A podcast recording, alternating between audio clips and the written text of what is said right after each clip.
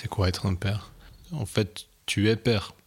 Tu es père de toute façon, tu l'es, tu le ressens. Moi, je le ressens comme ça. Maintenant, je suis père. J'ai pas l'impression que je dois faire, je dois prendre le rôle de père. Je le, suis de manière innée maintenant. En fait, c'est comme ça. Et puis, euh, tu fais tout comme une évidence, en fait.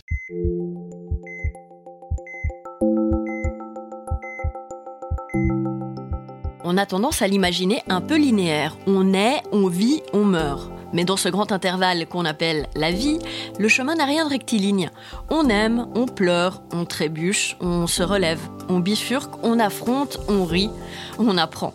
Sur cette route sinueuse, notre seul véhicule, c'est lui, notre corps. Celui qui nous porte et nous déploie, celui qui nous permet des exploits, que ce soit de donner la vie ou de gravir l'Everest. Mais parfois, sa santé s'enraye et elle vacille. C'est alors que s'ouvrent une ou plusieurs parenthèses, entre lesquelles il va falloir l'écouter, comprendre les mots qui l'affaiblissent, les traiter ou apprendre à vivre avec, mais quoi qu'il arrive, un peu autrement que sans. Un sentier sinueux qui surgit au milieu de la route et sur lequel on vous emmène avec nous dans ce podcast. Que se passe-t-il quand la maladie, l'accident ou même des événements plus joyeux comme la naissance ouvrent une parenthèse dans nos vies? Ce podcast vous est proposé par Irs London, les cliniques Boisser et Cécile et le quotidien 24 heures. Dans cet épisode, nous allons parler des pères, de leur rôle essentiel dans cette grande aventure de la paternité. On évoquera leurs émotions, leurs doutes, leurs peurs, mais aussi leurs joies et parfois leur frustration de ne pas toujours pouvoir s'investir autant qu'ils le souhaiteraient. Alors, de l'annonce de la grossesse aux premières années de vie de l'enfant entre parenthèses, vous offre un petit voyage au pays des pères. Une épopée qui a débuté il y a une année exactement pour Achille. Ça fait 15 euh, ans qu'on est ensemble avec ma, femme. On est mariés depuis 2019 et puis bah, un peu la suite logique c'est qu'on voulait des enfants mais c'est pas venu tout de suite. On a mis euh, un an et demi à peu près euh, c'était un peu long, mais finalement, on s'est pas non plus mis trop de pression par rapport à ça. On n'était pas pressé. Le moment où c'est arrivé, c'était un peu le moment où finalement on commençait à se dire qu'on allait faire peut-être des tests, etc. Donc je crois que vraiment la semaine où moi j'avais fait le test de fertilité, euh, j'ai reçu les résultats, euh, on a su qu'elle était enceinte. Bah, c'était assez spécial parce que c'était ben, évidemment le bonheur instantané, c'était assez surprenant malgré tout, même si ça fait un an et demi, puis qu'on regarde souvent, etc., qu'on a déjà fait des tests et tout, c'était surprenant. Euh, dans notre cas, elle avait quand même, euh, c'était un peu une période de règles et puis elle avait quand même des légers saignements. Ce qui fait que c'était un peu perturbant parce qu'on se disait, ben voilà, elle est enceinte, mais elle saigne un peu. Donc on s'est dit, apparemment, il faut aller contrôler dans ce genre de cas. Donc on est allé contrôler. Puis le lendemain, on partait en vacances euh, en Grèce. Du coup, il fallait qu'on contrôle ça assez vite. Ils ont vérifié, on a pu voir que c'était une grossesse qui se passait bien et on a pu partir en vacances avec cette belle nouvelle. Honnêtement, c'était vraiment euh, une excitation. Et puis non plus pas trop se poser de questions. C'est ma personnalité à moi, mais c'est vrai que je vis le moment présent, j'essaie pas trop d'anticiper. De toute façon, je suis pas de nature à anticiper beaucoup les choses, donc euh, je, baisse la tête, entre guillemets, et je, fonce, quoi. Et euh, c'était pas du tout quelque chose qui m'impressionnait, mais je me rendais, je pense, j'avais la lucidité de me dire que ça allait me changer la vie quand même, mais même la grossesse en soi, ça allait être un processus, et que je pense que c'est pas, ça dure pas neuf mois pour rien. Euh, et, dans ce sens-là, j'étais assez préparé, je, dois dire. La doctoresse Sandra Fornage est gynécologue et obstétricienne à la clinique Cécile. C'est toujours souhaitable, effectivement, si c'est un projet commun, euh, si, c'est des choses qui ont pu être discutées, préparées. Et en fait, c'est un projet euh, dont tout le monde se réjouit. Donc pour moi, le rôle du père, il commence même déjà là. Et puis après, dans l'évolution de la grossesse, je pense qu'il y a, d'un point de vue médical, on a quelques étapes charnières, je dirais, qui sont ben, le passage des trois premiers mois de grossesse, où on sort de la période à risque pour des fausses couches, et où on a ben, peut-être une une sécurité de plus pour se dire qu'on voilà, on évolue vers la naissance d'un bébé vivant en bonne santé. Et puis c'est le moment aussi où on fait ben, le, dépistage pour la trisomie 21. C'est souvent un moment, une échographie qui est assez jolie, je trouve aussi, euh, parce que c'est la première fois qu'on a vraiment une forme de bébé à l'écran, où tout le monde peut se rendre compte, là il y a la tête, là il y a les bras. Je pense que c'est intéressant aussi de ce point de vue-là dans le suivi gynécologique. Dans la population que je suis, les papas sont bien présents, je trouve, tout au long de la grossesse. Je pense que plus de la moitié viennent à tous les contrôles. Les autres viennent ben, voilà, au tout début, puis après, plus vraiment, ou alors quand euh, quand la, la, femme a peut-être des passages plus difficiles et que soit ils ont besoin de comprendre ce qui se passe, soit ils veulent venir dire qu'en fait ça va plus. En fait, se faire un peu le porte-parole de la femme. Ça, ils, prennent souvent ce rôle-là.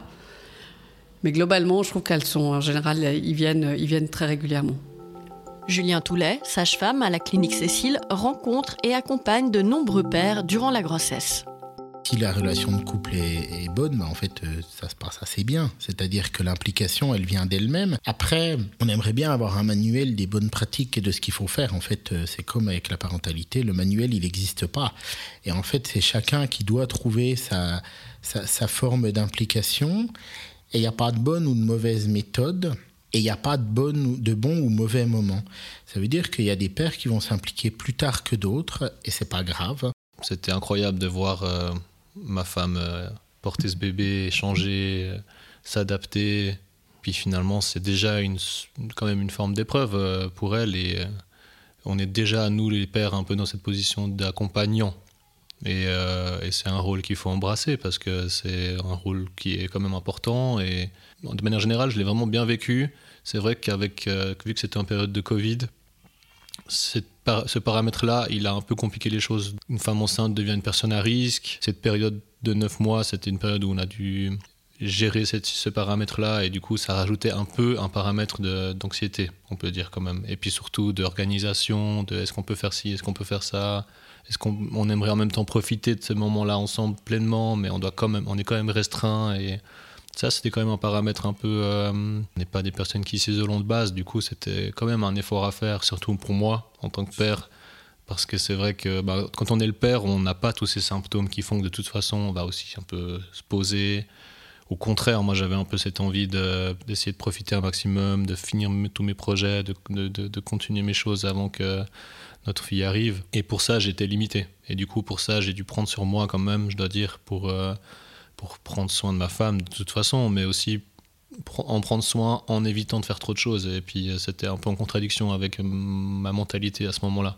Je pense que c'est quand même quelque chose que la société aujourd'hui embellit beaucoup encore. Et du coup, c'est vrai que ces premiers mois de nausée, c'était franchement, c'était, dur quoi. Je crois que ma femme a perdu 5 kilos dans les premiers mois. Moi, j'ai ressenti le besoin et même la nécessité, je l'ai vu, elle me l'a demandé concrètement de l'aider euh, un maximum. Et en même temps, il faut continuer à travailler, en même temps, il faut continuer à vivre faut essayer de profiter encore hein, justement un peu avant que l'enfant arrive. Donc euh, c'est déjà à partir du moment de la grossesse quand même, euh, je trouve, euh, tout, tout, un changement quoi. Vraiment. C'est pas quand le bébé il arrive, c'est vraiment la grossesse déjà. Et ça, je pense qu'on peut pas vraiment t'y préparer parce que déjà, tu peux pas savoir à l'avance combien de temps, de, temps de. Je savais que j'allais devoir bah, faire plus, que ce soit des tâches ménagères, charge mentale, courses, etc. Mais t'as beau le savoir, il faut, de nouveau, il faut le vivre, je pense. Je pense qu'on était plus peut-être plus préparé à l'accouchement qu'à la grossesse, en fait, finalement. Et puis, un jour d'avril 2022, le moment tant attendu et redouté aussi. On avait mangé avec toute la famille euh, à midi, puis c'était le vendredi euh, soir, vers 3h du matin, vraiment poche des os qui s'ouvrent. Donc on dormait, hein, vraiment, je me rappelle, j'étais couché dans le lit, et puis tout d'un coup, elle allume la lumière, elle se lève, elle dit Ah, je perds les os. Puis en fait, ce qui est arrivé, c'est qu'il y avait du sang. Il n'y avait pas que le liquide et du coup il y avait hum, ce paramètre de nouveau du sang qui nous a un peu fait paniquer. Même pas mal en fait avec le recul maintenant quand je me dis moi j'ai vraiment essayé de rester stoïque. Donc je lui ai dit va aux toilettes. Moi je suis allé chercher la voiture et en 15 minutes on était à l'hôpital. Effectivement apparemment c'est bien de réagir vite dans ces cas-là parce que là dans notre cas c'était très bénin. C'était simplement des petits vaisseaux qui, ont, qui apparemment se sont rompus. Pour nous c'était quand même un premier moment de panique un peu... Euh, excitation mais panique quoi. Puis finalement, vu que la poche des os s'était rompue, ils nous ont gardés à l'hôpital. Et, euh, c'était parti quoi. On savait qu'on allait initier tout, ce processus d'accouchement. Et c'était, euh, ben, on a une photo qu'on a prise à ce moment-là, par exemple, qui est drôle où on voit nos visages. C'est la, la photo vraiment juste avant l'accouchement, enfin au début de et c'est vraiment on voit quand même euh, cette excitation sous, sous nos visages, je dirais. Et dans l'accouchement aussi, le rôle du père est central. Il y a plein de papas qui font des massages, qui, font, donc, qui sont très impliqués. Après, il va y avoir tout un accompagnement de. On, parle beaucoup de douleur pendant un accouchement. C'est pas vraiment la problématique pour les femmes, la douleur. Elles la gèrent plutôt très bien. Ce qui est difficile, c'est la fatigue. et c'est la panique. Ça veut dire que quand on a mal et qu'on se dit ça va continuer pendant des heures, on commence à paniquer et là on gère plus rien. Et sur la panique, les pères, ils ont un rôle essentiel parce qu'en fait, eux, ils connaissent leur épouse, donc ils peuvent l'aider à se rassurer, à ce qu'on voilà, voire des fois se faire un peu crier dessus pour lâcher la pression, mais ils peuvent surtout l'aider à se calmer. Donc nous, par exemple, dans les rencontres des papas, c'est quelque chose que moi je travaille un petit peu avec les papas. Comment communiquer au moment de l'accouchement? C'est-à-dire, on communique, on parle doucement, et c'est des messages non verbaux de confiance. Ça, par exemple, c'est des choses qui sont extrêmement importantes. Et avoir un papa qui est posé, qui est apaisé à ces moments-là, ça donne un message de confiance non verbale. Et c'est extrêmement important pour les mamans et ça les aide à passer certains caps. De toute façon, dans toutes les naissances, il y a un moment de désespoir et un moment de panique où on se dit, ben, j'y arriverai pas et tout ça. Et ce moment-là est accompagné, c'est très important. Moi, j'ai vraiment été l'accompagnateur de, ma femme, quoi. Mais presque à un point où c'est presque, je suis presque la prolongation de ma femme. je le vois un peu comme ça parce que déjà, on s'est pas lâché, quoi. Sur les 11 heures de travail, donc on est arrivé, ça a commencé à 3h30 et puis euh, notre fille est arrivée le lendemain à 14h50. Donc euh, quand même pas mal d'heures ensemble. Et puis euh, je crois que je suis allé aux toilettes deux fois, l'histoire de... Voilà, bah, voilà. Mais autrement, j'étais tout le long... tout le, temps, tout le long avec ma femme, on est très aussi tactile, donc je la touchais tout le temps. Donc vraiment accompagnateur et, et en même temps ouais, rassurer, simplement être là, hein, c'est simple à dire, mais c'est vraiment être là, écouter, et puis en fait, tu ressens des choses à travers ta femme et tu, sans vraiment pouvoir l'expliquer, il y a plein de choses que tu fais instinctivement presque, en fait. Ouais, je pense qu'il y avait vraiment ma femme et moi et le reste du monde. Évidemment, l'accouchement s'accompagne de toute une série de choix à discuter en couple dans les mois qui précèdent. Pour la doctoresse Sandra Fornage, certaines décisions doivent se prendre à deux, tandis que d'autres n'appartiennent qu'aux femmes. Pour le lieu d'accouchement, quand il y a une, réflexion autour d'un accouchement non médicalisé en maison de naissance, euh, pour moi, euh, clairement, elle concerne le partenaire parce qu'à mon avis, euh, enfin, le couple, il doit être d'accord sur le fait qu'on va faire ça dans un cadre non médicalisé, que ça comporte des risques et, moi, je leur donne. Enfin, je suis contente si le partenaire est là dans ces cas-là, parce que je trouve que c'est important qu'il qu'il entende quels sont les risques qui peuvent exister, et puis qu'il soit, lui, en pleine confiance aussi avec la sage-femme qui va les accompagner, qu'il soit en pleine confiance avec ce qui se passe. Parce que je pense qu'en cas. Peut-être qu'en tant que médecin, on voit toujours les trucs très négatifs, mais je pense qu'en cas d'issue négative, je pense que ça peut vraiment créer euh, une grosse problématique dans le couple. Si on a un partenaire qui dit ben voilà je t'ai suivi dans ça mais en fait euh, je t'avais dit que compliqué à mon avis. Après par rapport au, choix de la voie d'accouchement péridurale pas péridurale ça je pense que c'est enfin voilà c'est la femme qui va accoucher finalement. Là ben c'est le corps de la femme et elle fait ce qu'elle veut. Euh, parce que j'ai vu des partenaires qui étaient là euh, ah non mais tu vas quand même pas demander une péridurale comme si ça, allait changer la valeur de sa compagne ou à ses yeux. Enfin, voilà, moi ça m'a toujours, euh, ça m'a toujours étonné d'entendre ce genre de, phrases. on l'entend vraiment pas souvent, mais je l'ai entendu. On sentait que pour le partenaire, si, la femme accouchait son péridural, ben, elle gagnait en valeur presque. Enfin, pour moi, là, a pas, ils n'ont pas grand-chose à dire à mon avis. Une fois que le vrai travail commençait, ben là, ça devenait plus intense. Et ce qui, dans le cas de ma femme, en fait, qui a donc accouché euh, naturellement sans péridurale, ce qui a été incroyable, c'était le, gaz hilarant. Mais ce gaz-là, en fait, il permettait à ma femme de rentrer dans sa zone de méditation. Et donc, du coup, à partir de 7h du matin jusqu'à 14h le lendemain, elle l'a pas lâché. Ça m'a donné le rôle du porteur de masque. Mais c'est vrai que le summum et la, vraiment la partie la plus, la plus intense, c'est vraiment la dernière demi-heure, hein, finalement. Et puis c'est cette partie-là qui, moi, avec le recul aujourd'hui, a été vraiment quand même, d'un point de vue de spectateur par rapport à la, souffrance de ma femme, assez violente, je dois le dire, hein. assez, euh, assez presque traumatique quand même, quoi. Parce qu'il y a les poussées très fortes euh, qui font arriver le bébé, quoi. Je l'ai pas ressenti sur le moment euh, aussi violent que ça l'était, en fait je m'en suis rendu compte après coup en racontant gens. Les premières fois que je racontais un peu l'accouchement à ma famille ou à mes amis, c'est là que je me suis rendu compte un peu quand même de, cet acte violent de l'accouchement, et, mais magnifique à la fois. C'est ça, c'est tout en même temps. quoi. tous ces sentiments en même temps. On est dans des sociétés de contrôle. On est dans une société où on aime bien tout contrôler, on aime bien tout gérer. Et l'accouchement, la naissance et la parentalité, c'est une perte de contrôle totale. On ne contrôle plus rien. Et donc, euh, bah, il y a la peur de ne pas contrôler. Et avec des peurs primitives qui reviennent, c'est-à-dire euh, ben, la peur de perdre son épouse, de perdre son bébé, la peur de la maladie, la peur qu'il y ait quelque chose qui se passe mal, tout en ayant à côté de ça une confiance euh, très importante dans le système de santé suisse qui est quand même de très très bonne qualité. Nous, on, on les rassure, on essaie de les préparer, de les préparer aussi à une certaine violence, c'est-à-dire que une naissance, c'est pas un moment où il y a euh, toujours des petits oiseaux qui volent et où tout est joli et tout est beau.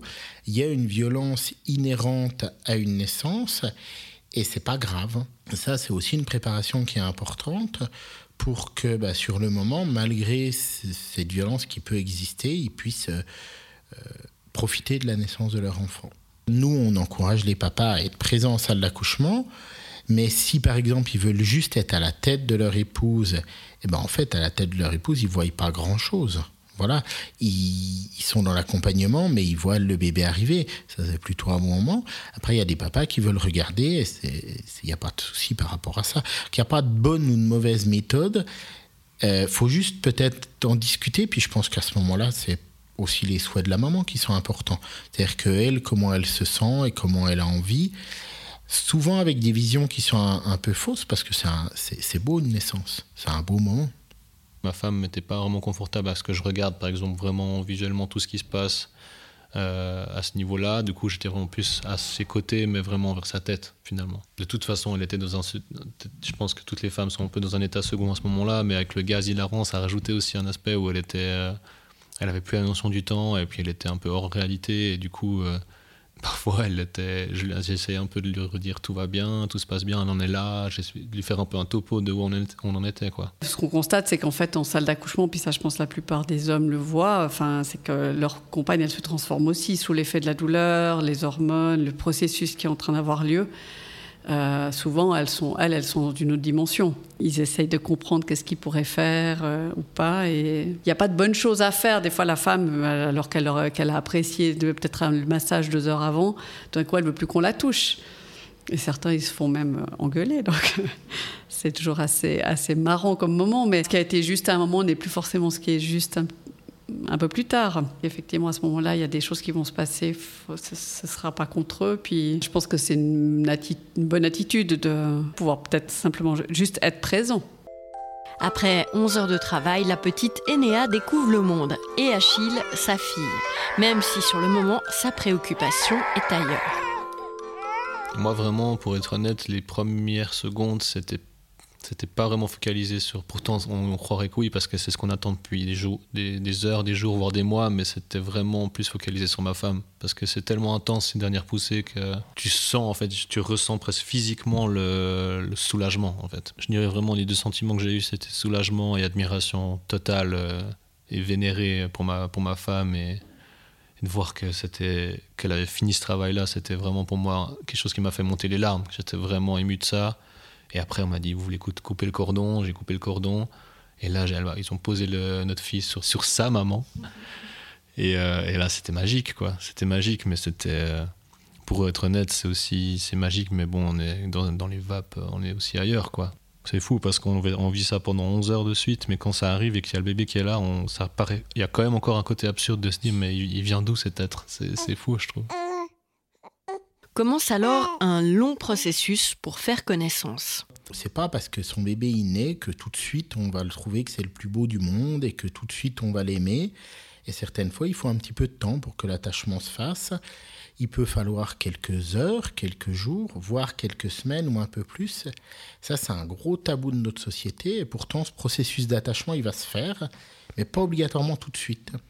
Et donc, il euh, faut se donner du temps, en fait. C'est surtout ça, se donner du temps, être bienveillant, et puis ça se passe bien. C'est sûr que ça se construit, évidemment que ça se construit, parce qu'il y a des jours où je, me lève le matin, je la vois et je l'aime deux fois plus que le jour d'avant, sans savoir comment c'est possible, quoi. Et puis aussi le fait que ça change. En fait, c'est même depuis le début de la grossesse, c'est une situation qui change de manière permanente.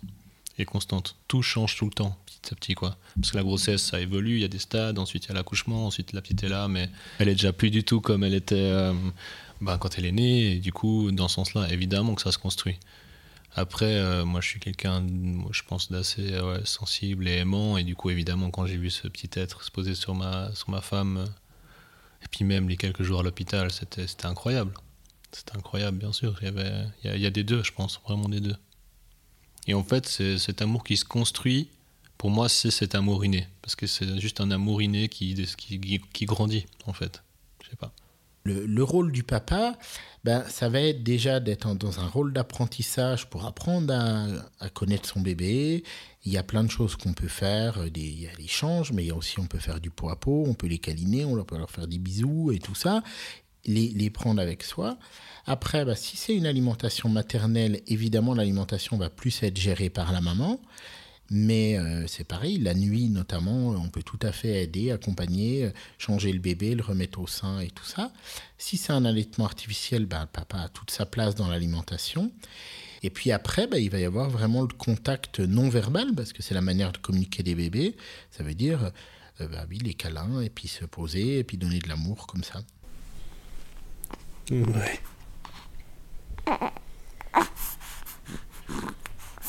Tu grognes. Il y a euh, la peur de l'incompétence. En fait, ça, c'est la base de la parentalité. Ça veut dire, la parentalité, c'est s'occuper de quelqu'un euh, avec des responsabilités extrêmement importantes en étant complètement incompétent.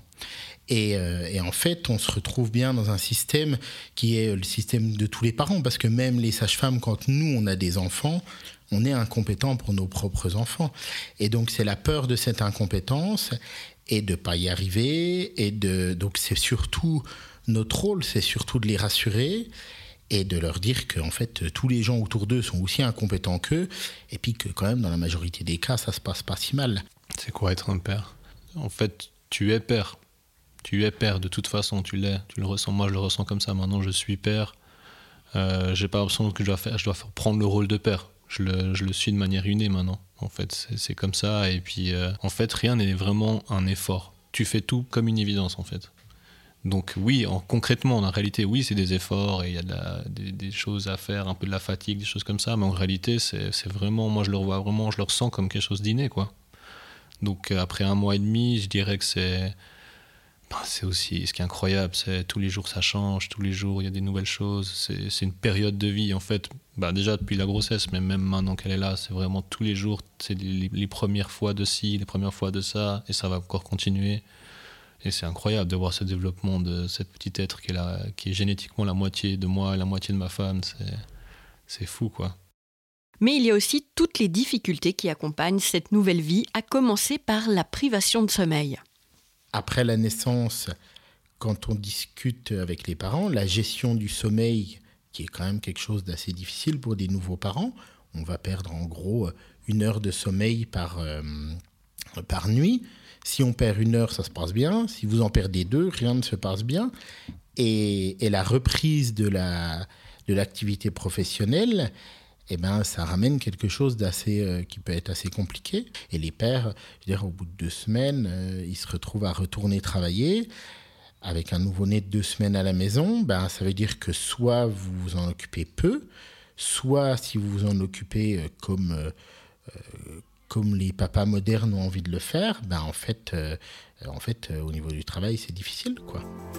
Depuis le 1er janvier 2021, les pères en Suisse bénéficient de deux semaines de congé paternité, bien trop peu pour Achille. Personnellement, pour moi, c'était vraiment pas du tout assez. Pour ça, la Suisse, c'est encore pas à jour quoi, par rapport à d'autres pays. Tant que l'enfant ne fait pas ses nuits, je comprends pas trop pourquoi euh, les parents devraient travailler ou qu'un parent devrait travailler parce que ça crée un déséquilibre euh, qui est un peu inutile en fait. La semaine, elle s'occupe de la petite la nuit parce que moi je travaille et je, fais, suis souvent sur la route donc je peux pas trop être fatigué. Donc ça fait que elle, emmagasine pas mal de fatigue la nuit parce qu'elle se lève pour la semaine parce qu'elle se lève pour s'occuper de, l'enfant. Et la journée vu que je suis pas à la maison bah, c'est elle aussi qui s'en occupe et du coup elle accumule vraiment de la fatigue euh, et moi je rentre de boulot à 5 heures ou à 6 heures Et après, je prends le relais tout de suite, mais j'ai aussi une journée de, de, travail dans les jambes. Du coup, je suis aussi pas frais. Et puis, euh, en plus, je récupère la petite souvent. Les fins de journée, c'est les moments où ils sont un peu fatigués, ils ont les pleurs de décharge. Donc, moi, je, entre guillemets, le premier contact après ma journée de travail avec euh, l'enfant, c'est peut-être des moments qui sont parfois dans la journée les plus difficiles. Il me tarde évidemment de vous récupérer ma fille et de la revoir, mais c'est vrai que du coup,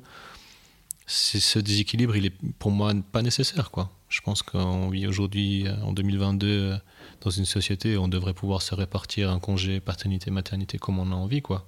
Euh, ça a aussi engendré que la motivation pour le boulot, franchement, les, quand j'ai récupéré le boulot, j'ai recommencé le boulot, c'était vraiment difficile. J'aime mon boulot, vraiment, c'est pas une question de, de ça, mais c'est simplement que si j'avais eu ces quelques semaines en plus, ça se serait passé complètement différemment et j'aurais pu justement revenir un peu plus frais au boulot et motivé, mais là c'était trop court. Le patriarcat suisse est quand même euh, bien cogné par rapport à certains autres pays. Ça veut dire qu'on a quand même des congés maternité, même s'ils ont augmenté actuellement, qui restent quand même assez limités. Et on a euh, des entreprises qui ont une reconnaissance des congés euh, de paternité relativement limitée et une vision de la société suisse où le rôle de père passe souvent après la profession. Et ça, c'est une de nos réalités. Et les voisins de la Suisse, c'est pas exactement la même chose. C'est quand même pas toujours évident pour les papas d'avoir des temps partiels, de travailler à 80% pendant les premières années de vie de leur enfant. Donc il y a quand même une spécificité suisse par rapport à ça.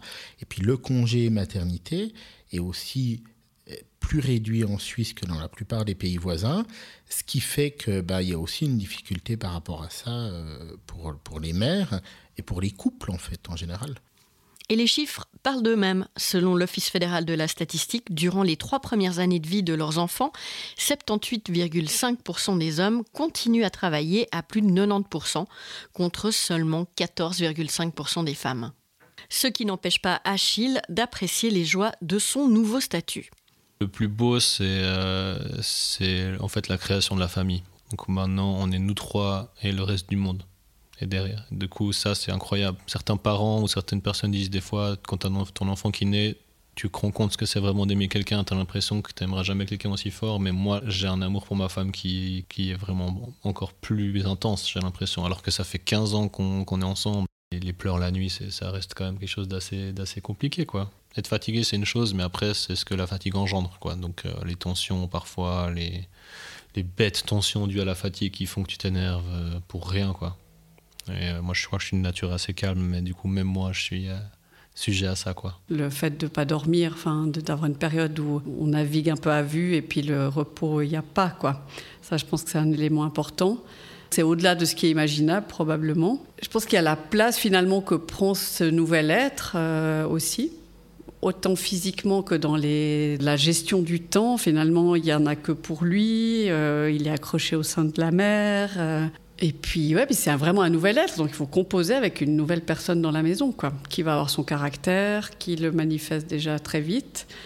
Et puis ça, je pense que c'est aussi des choses de laquelle les gens s'attendent peu. Physiquement, il peut y avoir, selon comment a été vécu l'accouchement ou s'il y a eu beaucoup de douleurs, il peut y avoir quand même une période je dirais, de récupération, euh, donc une sorte de fatigue physique euh, de la femme qui, qui, peut sembler complètement hors norme à l'homme, qui peut-être a l'habitude de, de temps en temps d'avoir une compagne qui, oui, elle était un peu fatiguée, mais après une petite sieste, elle allait mieux, et puis de ne pas comprendre, se dire, ouais, mais d'habitude, elle est, elle est, brave, et puis de là voir que, qu'elle, qu'elle elle est dans une autre dynamique, et puis aussi dans cette récupération-là ou psychiquement, c'est vrai que ce baby blues, ou pour celles qui malheureusement vivent des dépressions du postpartum, peut-être d'avoir toujours eu une femme qui était ben, autonome, euh, voilà, qui gérait ces choses, puis tout d'un coup qui, glisse dans, quelque chose qui n'aurait jamais pu imaginer. C'est normal de, la maman de pleurer de temps en temps pendant la première semaine d'arrivée de son bébé. C'est pas normal que ça dure deux mois. Si ça dure longtemps, c'est qu'on passe dans quelque chose qui n'est pas normal et il faut nous le dire. Le système de santé européen et mondial est assez mauvais pour détecter les dépressions du postpartum. Quand vous allez revoir une patiente six semaines après sa naissance, qu'elle va revoir son médecin pendant 15 minutes, faire la différence entre une maman qui est en dépression du postpartum et une maman qui n'a pas dormi la nuit d'avant parce que son bébé a fait la nouba, c'est très difficile. Et on met beaucoup de fois des choses sur le compte de la, fatigue, alors qu'en fait, c'est pas que de la fatigue. Et ça, le papa, il peut nous dire, ben, en fait, euh, ça fait euh, trois semaines que tous les soirs, elle pleure. Et dans ce cas-là, on, on, peut accompagner. Surtout qu'on sait comment accompagner à partir du moment où on a détecté. Et donc, les papas, ils peuvent nous alerter par rapport à ça. Et puis après, je veux dire, euh, c'est comme dans la vie en général. Ça veut dire quand on se sent un peu triste et puis qu'on n'est pas bien, si on a quelqu'un qui vous aime, qui vous prend dans les bras, les choses sont quand même un peu plus faciles. Pour ce père, la naissance de sa fille, c'est aussi un changement de perspective. Je ressens maintenant gentiment déjà aussi le besoin d'être euh, un exemple pour ma fille et j'ai envie aussi de tout lui apprendre, euh, ce que je sais, ce que j'aime dans la vie, ce qui est à aimer dans la vie. Et puis évidemment aussi, je pense que quelque chose qui pour moi est important, c'est de pouvoir me développer moi euh, avec mes propres projets pour finalement montrer à ma fille que on peut le faire quoi et que c'est pas juste que je vais bosser qu'après j'ai ma famille derrière mais que j'ai aussi envie de développer des choses pour moi et que c'est important pour moi parce que je, je souhaite qu'elle puisse le concevoir pareillement et puis qu'elle puisse faire ça pour elle quoi. Julien Toulet nous rappelle l'importance de conserver du temps pour les activités émancipatrices et sources de bonheur. Le temps qu'on va diminuer, c'est le temps des loisirs et des hobbies. Dans ces loisirs et ces hobbies, il y a deux parties. Il y a une partie qui sont les loisirs euh, euh, non essentiels, on va dire, c'est à la mode avec le Covid. Ces loisirs non essentiels, ils vont être supprimés. Voilà, c'est comme ça. Et il y a des loisirs qui sont essentiels à la santé mentale. Et ceux-là, il ne faut surtout pas y toucher. Parce que si on y touche, eh ben en fait, tout le reste ne va plus fonctionner. Alors évidemment, ça demande une discussion de couple, parce que ce qui est essentiel pour l'un est accessoire pour l'autre. Ça, c'est une discussion qu'il faut avoir dans les couples, autant pour les mamans que pour les papas. C'est-à-dire les mamans ont aussi besoin de garder des hobbies, et il y a certains hobbies qui sont essentiels. Et euh, peut-être que votre épouse, elle a besoin d'aller euh, courir euh, tous les jours une heure. Et bien en fait, si on enlève ça, le reste ne fonctionne plus. Et ça, c'est vrai qu'il faut arriver à identifier ces loisirs essentiels et à les garder. Une petite. En tout cas, j'ai le droit à plein de sourires avant. Ah ouais? Ouais. Ouais, tu vois, c'est ceux-là que j'aimerais ne pas rater dans ma, dans ma journée. Bah ouais. Merci d'avoir écouté cet épisode d'Entre parenthèses. Et si vous avez aimé, n'oubliez pas de mettre 5 étoiles et un commentaire sur votre application d'écoute préférée pour donner de la visibilité à ce nouveau podcast. Et surtout, n'hésitez pas, partagez-le et parlez-en autour de vous. Et nous, on se retrouve dans un mois.